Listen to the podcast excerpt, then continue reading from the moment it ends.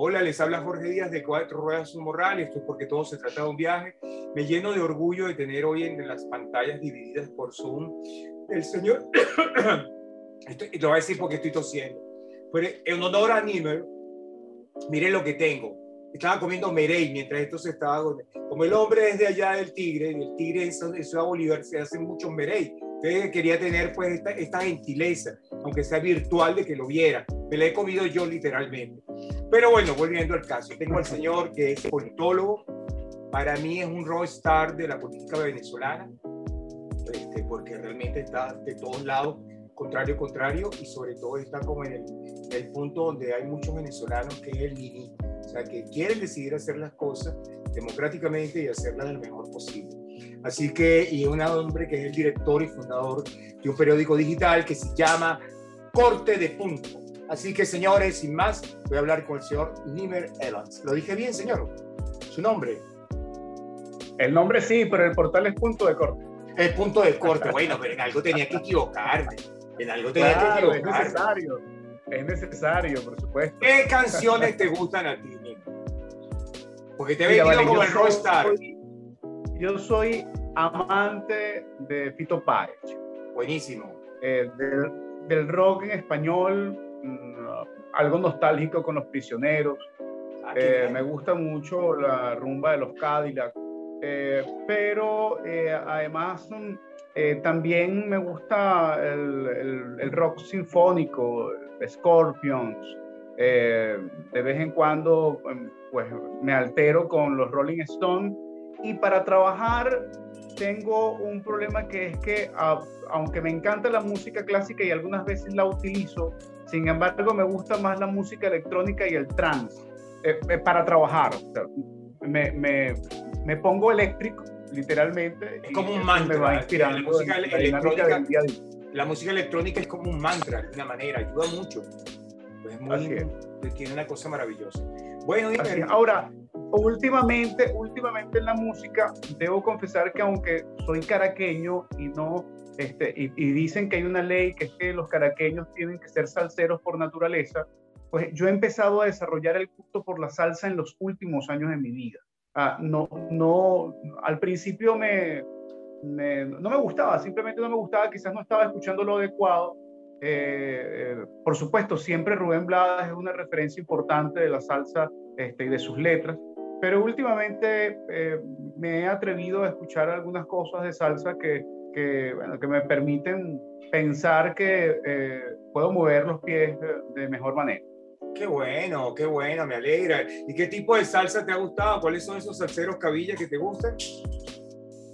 Mira, este, a ver, como te digo, no son muy cabillas. eh, siempre un Gilberto Santa Rosa Ah. o escuchar a, a las versiones de salsa de Marc Anthony. Yo soy un poco más clásico en ese sentido, pero ya puedo disfrutarlo. Buenísimo. ¿Y qué de, de- de los venezolanos, qué música te gusta? Mira, estoy en este momento entre los amigos invisibles y los mesoneros. O sea, entre el vacilón y la cosa más, eh, más de lo que están escuchando los chamos, además que hacen un trabajo musical extraordinario, pero si me preguntas de quién soy fan es de C4 Tri. Ah, ok, cuatro tíos. Qué bien, muy bueno, me encanta. Bueno, ¿qué te iba a decir, Nimer? Estamos haciendo un programa contigo, pues, para esto que yo hago, pues, porque todo se trata de un viaje. Y tenía la curiosidad de saber para ti qué significa la Semana Santa. Eh, hay como dos perspectivas, ¿no? Una es la religiosa y otra es la, la, la- no tan religiosa. Eh, también, también esta pregunta me evoca una confesión, ¿no? Y la confesión es que eh, en mis últimos años he tenido mucho contacto con la comunidad cristiana y he tenido mucho contacto con la religión, cosa que no la tenía antes. Yo antes me confesaba agnóstico. Eh, eh, a ver, siempre la rebeldía de la juventud, la universidad, la, la adquisición del conocimiento, de la ciencia, de la teoría, lo distancia uno de la religiosidad o, o- o puede pasar que esto suceda, en mi caso sucedió, pero creo que ya después de unos años eh, de ejercicio profesional, de vivir en Venezuela, de, creo que la- el reencuentro con lo espiritual para mí ha sido muy importante. Eh, no soy y estoy muy lejos de ser un fanático religioso, pero me confieso una persona admiradora de la vida de Cristo. Eh, eh, me he visto todas las películas que pasan de la vida de Jesucristo en Semana Santa todos los años, durante toda mi vida. Eh, creo que hay un legado extraordinario que todavía los seres humanos no hemos comprendido. lo veo a él como hombre y lo veo a él como espíritu. Y además, en el contexto religioso, creo que sin duda alguna hay muchas cosas que estudiar en ese sentido. Y la Semana Santa es recordarlo a él. Para personas antes más jóvenes, la Semana Santa es rumba, eh, la Semana Santa es relax, la Semana Santa es playa, eh, la Semana Santa es una crudita con una guarapita. O sea, vamos, y yo creo que el venezolano es absolutamente sincrético. E, esta Semana Santa nos vamos a ver relativamente obligados a viajar porque tenemos una invitación además. Eh, eh, y eh, para mí entonces la Semana Santa también es desconectarme un momento, es poder disfrutar del país, es poder, poder disfrutar de un paisaje. Pero en este país, viajar ahorita en este instante, en Semana Santa, en cualquier momento, es algo complicado. Por la falta de gasolina, por toda la presión económica, el sencillo, los dólares que se necesitan. ¿Cómo vas a hacer tú para sortear eso? No, y cuenta además las alcabalas. Ah, las alcabalas que te van a matraquear, pues. Claro, las alcabalas. No, no, tú sabes que yo tengo un salvoconducto. A ver, te voy a contar, te voy a agregar algunos elementos. Voy a hacer una infidencia que me puede poner en riesgo, pero no me importa. Este, eh, tú sabes que después de, yo estuve lamentablemente en esos días del de en un sótano secuestrado y después de eso a mí no me han devuelto ningún documento. O sea, yo no, yo, yo, yo tengo una, la copia de mi cédula, pero, pero después, después de salir de ahí, eh, como, a las, como a las dos semanas, me entró una profunda crisis por, por, por, por, ir a la playa. O sea, yo necesitaba escaparme. O sea, yo estaba sumergido, salí, estaba sumergido en la hiperrealidad, todavía, todavía estaba tratando de resolver cosas, de, de, centrar ideas, de reconstruir equipos en lo político y, y también en el portal pero llegó un viernes en que me dio una crisis. Yo dije, no me tengo, pero me tengo que, yo no sé si, me, si se van conmigo, le dije a mi esposa y a mi hijo, este, eh, eh, pero yo me voy. Eh, y agarré mis macundales, como quien dice, y me fui. Y descubrí que en estas alcabalas mi gran, mi gran salvoconducto es mi hijo que tiene siete años. O sea, cuando lo ven en el carro, pase, pase, pase. Entonces, sé que puedo moverme se puede, y, además paso por las alcabalas sin matraca. Afortunadamente no, no han intentado matraquear todavía. Ahora, el problema real es el dinero, el problema real es la gasolina. Tú tienes, lamentablemente, los que estamos en Caracas, tenemos que calcular viajes eh, a zonas que, en donde puedas ir con un tanque ida y vuelta. Esa es la primera realidad. Eh, pero bueno, y lo otro es, por supuesto, los dólares. Afortunadamente, eh, Jorge, nosotros trabajamos, o sea, esposa y yo trabajamos. Eh, eh, estamos conduciendo el portal, eh, tenemos una tienda virtual. Bueno, en algún momento tenemos que... Por cierto, que es una gran idea, perdón que te interrumpa, pero es una gran idea eso de la tienda virtual. Es el único periódico que tiene una tienda virtual. Espero que te vaya muy bien. Sí, bueno, es, es un experimento que estamos avanzando. Hay, hay, ha habido otras experiencias fallidas en el país. Este, no somos los primeros, pero sí somos los que en este momento estamos teniendo eh, aspiro a la mejor experiencia en relación con el asunto de la tienda. Vamos poco a poco. Sabemos que es una inversión a mediano y largo plazo en un, en un país eh, eh, con la situación que tenemos. invertir siempre es un riesgo, pero los que creemos en el país tenemos que hacerlo, intentar y forzar y hacer nuestro mejor esfuerzo. Tú acabas de hablar de algo donde estuviste en un sótano, estuviste preso lamentablemente, y yo no quiero tocar el tema de por qué te pusieron preso, no, porque obviamente yo creo que sobran las palabras con eso.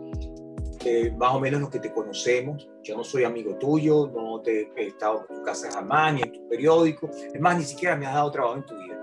Pero si hay algo que me llama la atención poderosamente, al estar en un sótano preso, al lado de otras personas que han estado presos también, o que están presos, ¿Cómo es, el, ¿Cómo es el sentimiento a nivel espiritual? Porque tú puedes tener mucha ideología, y no digo ideología como política, ideología como educación, como cultura, como fortaleza intelectual, pero hay una parte que es el quiebre humano, del alma, del, espíritu como tal. ¿Cómo, cómo se vence eso? ¿O cómo lo venciste dos, Cosas, dos cosas en ese sentido. Lo primero, eh, para mí la ideología es falsa conciencia. Yo lo que tengo son valores, en principio. Y educación, formación, teoría. Eh, teoría, he podido contrastar la teoría con la práctica. he aprendido con los años y he tomado como mía una frase de Marx. No soy marxista, eh, pero, pero, pero una de las cosas más bellas que dijo Marx es que la ideología es falsa conciencia y la tomo como mía. Eh, eso por una parte, por la otra, sí, sin duda alguna, que eh, son momentos muy duros. Después de que tú reaccionas y te encuentras allá adentro, por supuesto que el primer momento es llorar contigo mismo, ¿no? O sea, hombre que no haya estado en un sótano eh, o, en un cautiverio como, como el que han estado muchos hombres y mujeres hoy en día en Venezuela, sin duda, y, que digan que no lloraron, pues están mintiendo, es, es absoluta mentira. Eh, eh, llega un momento en que te quiebras y solamente la posibilidad de reconstruir ese, eh, eh, ese valor, e, esa fortaleza que necesitas para estar en esas circunstancias, se une con lo espiritual. En, el, caso del DG5, que es la única experiencia que conozco y que quiero conocer, pero que sé que se replica en otros sitios como Ramo Verde, centros de reclusión, tanto, tanto de presos eh, políticos como de presos comunes. Una, una de las cosas más, más interesantes es que el libro más leído, el libro que más circula es la Biblia porque inmediatamente hay una necesidad de llenar un vacío eh, e incluso el hombre que eh, o mujer que llega sin conexión espiritual allá inevitablemente tiene que buscar un espacio por lo menos para intentarlo. La, mi despedida del de, de cuando se informa sobre mi indulto fue una misa y me dieron el derecho de palabra de la misa interna eh, que hacen los, los, reclusos, los internos. Eh, y fue quizás una de las experiencias más interesantes porque yo he ido muchas veces a misa con mi familia, eh, pero creo que esa, esa, esa necesidad de hacer un ejercicio de reconexión con lo espiritual en esos momentos y creo que en muchos otros momentos por ahí dicen, hay una vieja frase para chalequear a los comunistas, hoy se diría bullying, en nuestra época se dice chalequeo, que es que este, todo comunista cuando está en un avión y se va a caer empieza a rezar y se convierte en religioso. Bueno, eh, yo no, afortunadamente yo no tuve que esperar a estar en el DGCIN para, para rezar y para encontrarme, pero sin duda alguna que, que, la experiencia ayudó a fortalecer esa, esa convicción de ver a otros seres humanos en, en, una condición de alta vulnerabilidad como lo estaba yo también y tener que tratar de intentar llenar un vacío y comprender que la religión aunque, aunque algunos dicen que es el opio del pueblo, yo creo que bien conducido en verdad eh, genera la posibilidad. Pero fíjate que hay una cosa que es interesante, Nivel, que tú tenías que llenar eso, tenías tu espíritu afortunadamente en, de antes trabajado, pues que venías pensando en todas esas cosas maravillosas, pero esa misa me hace pensar algo, que habían otros presos y estaban celebrando una misa porque tú te ibas, pero otros se quedaban o sea, es más doloroso todavía porque la conciencia dice de que yo me voy y estos se quedan. Y entonces el acto de fe en ese instante, en pocas palabras, ¿cómo lo puedes resumir tú? Porque la fe es algo que, que, no resuelve todo, pero tiene que estar ahí. Esa, esa misa eh, de despedida fue el acto de amor más extraordinario que eh, pude vivir eh, en esos espacios, ¿no? porque era, porque, porque o sea, eh, es doloroso, incluso sabiendo que uno va a reencontrarse con su familia, eh, no deja de ser doloroso pensar que todos esos compañeros se van a quedar sin saber cuándo se van a ir. Pero lo más hermoso es que ellos, sin saber cuándo se van a ir, son felices porque uno se va. Entonces creo que esa, e, e, ese ejercicio de sinergia en ese momento fue una cosa que a mí me, todavía hoy, eh, como dice un viejo amigo mío, me paran los pelos. me, me, me, emociona, me, y afortunadamente después de salir de ahí me he podido encontrar con algunos que han salido y me mantengo en contacto con algunos que están adentro todavía. Evidentemente que no te puedo decir los medios, pero me mantengo en contacto eh, y, todavía seguimos apoyando a la gente que está allá adentro de diversas vías, tanto en los jurídicos como en otros aspectos. Esto me lleva a otro punto importante. Tú vas de vacaciones ahorita llevas un pedazo de ellos en esas vacaciones. Sin duda, permanentemente, todos los días, cada momento. Eh, yo tuiteo y lo primero que hago es pedir por la libertad de los presos políticos y, militares eh, todos los días eh, y hemos abierto en el portal un segmento de derechos humanos, hemos abierto dos programas en el área de derechos humanos, uno conducido por Enrique Chuantis y otro por nuestra periodista María Alejandra que está haciendo un programa que se llama Desencadenado. estamos haciéndole seguimiento y acompañamiento a los familiares eh, que se han acercado después de, mi salida, eh, con quien he tenido contacto, a quienes les llevé mensajes y cartas eh, de la gente que estaba adentro cuando estaba prohibido, logré sacarlas y, logré entregarlas, tener contacto con esos familiares. Y bueno, los tengo permanentemente y, e incluso a donde pienso ir en Semana Santa, es al primer sitio donde fui después de haber salido porque además el, dueño de la posada, Aureliano, eh, un muy buen amigo, hoy, pues cuando llegué me reconoció y bueno, te podrás imaginar, ¿no? yo estaba clandestino, andaba con unos bigotes de charro todo horrible, y este, tratando con gorra, y yo lo que no quería era sino distraerme, pero él me reconoció inmediatamente, bueno, nos sentamos, conversamos y bueno, de ahí hemos peguado una extraordinaria amistad. Bueno, mi querido Charro, te quiero decir algo que me encanta estar conversando contigo, pero ya nos estamos acercando al final de todo esto. Pero no quisiera dejar pasar la oportunidad de decirte algo. Este, ¿Cómo es esa posada? Porque hablamos de viajes, ¿no? ¿Cómo es, ¿Cómo es esa posada? ¿Qué es esa posada que te gusta tanto? Sin nombrarla, por favor, pero ¿qué, qué es lo que te gusta de esa posada? Eh, eh, eh, la atención.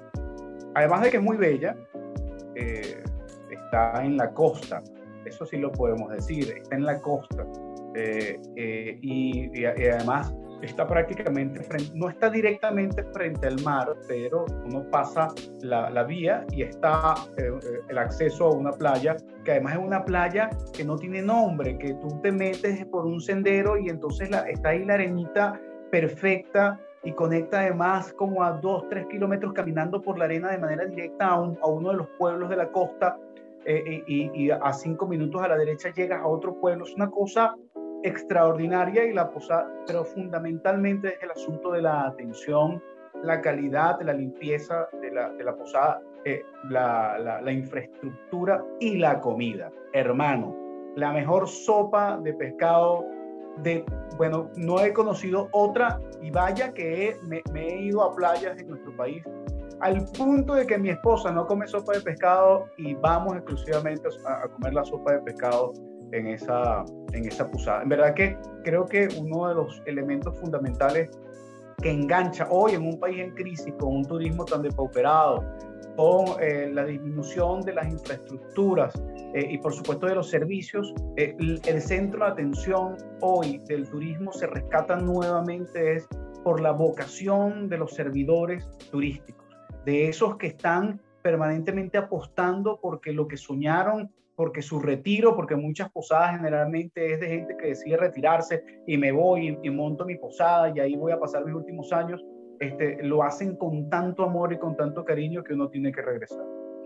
Bueno, me encanta, me le das un saludo a tu esposa, no la conozco, por cierto, tú dirás, bueno, y Jorge, a cuenta de qué me le das saludo a tu esposa. Bueno, te doy saludo a tu esposa, te voy a decir por qué, porque eres uno de los pocos rockstar porque tú eres un rockstar, que carga su anillo de matrimonio, que habla de su hijo, que tiene un proyecto, además maravilloso, que es tu periódico, con la base con ella, y sobre todo porque ellos también han viajado contigo a ese calabozo y a esos sitios donde tú has estado. Yo les deseo de verdad a ustedes como venezolanos que de verdad todos podamos encontrarnos y que de alguna manera no tan solo vayamos a esa posada que tú conoces, sino que tú nos invites junto con tu amigo el posadero nosotros pagamos, obviamente, pues ese rico pescado, que me imagino que tiene algo familiar, tiene unos dulces muy ricos, tiene un pescado sabroso, fresco y sobre todo tiene algo que es muy importante, la calidad humana que demuestra ese señor en atenderte, en abrirte las puertas y entender que detrás de Juan Charrasqueado estaba un tipo maravilloso que se llama Nilmar Evans. Así que ha sido un placer para mí estar contigo, ¿ok? Te le un saludo para mí también, ¿verdad? Además, todo un orgullo de poder estar interactuando contigo. Y bueno, ya nos tenemos prometido la posibilidad de encontrarnos de conversar aún más y pensar en proyectos, en proyectos para el país. Así es. Se te quiere mucho, Nilmar, así que porque todo se trata de un viaje, fue un placer. No dejen de perder, no dejen de leer el periódico. Vuelve a decir tú antes que yo meta la pata. Yo quiero que tú me contrates y yo digo otro periódico. Qué locura. Mira, la plataforma comunicacional se llama Punto de Corte y la página web es pdctv.info. Entren a pdct.info. En YouTube también van a ver este programa, si nos lo permite, por supuesto, su productor. Yo se lo regalo. En el canal Punto de Corte eh, en YouTube, en las redes sociales es arroba punto guion bajo de corte, tanto en Twitter, en Instagram es punto de corte. Todas nuestras redes están desplegadas permanentemente para el servicio de la comunicación y de la información.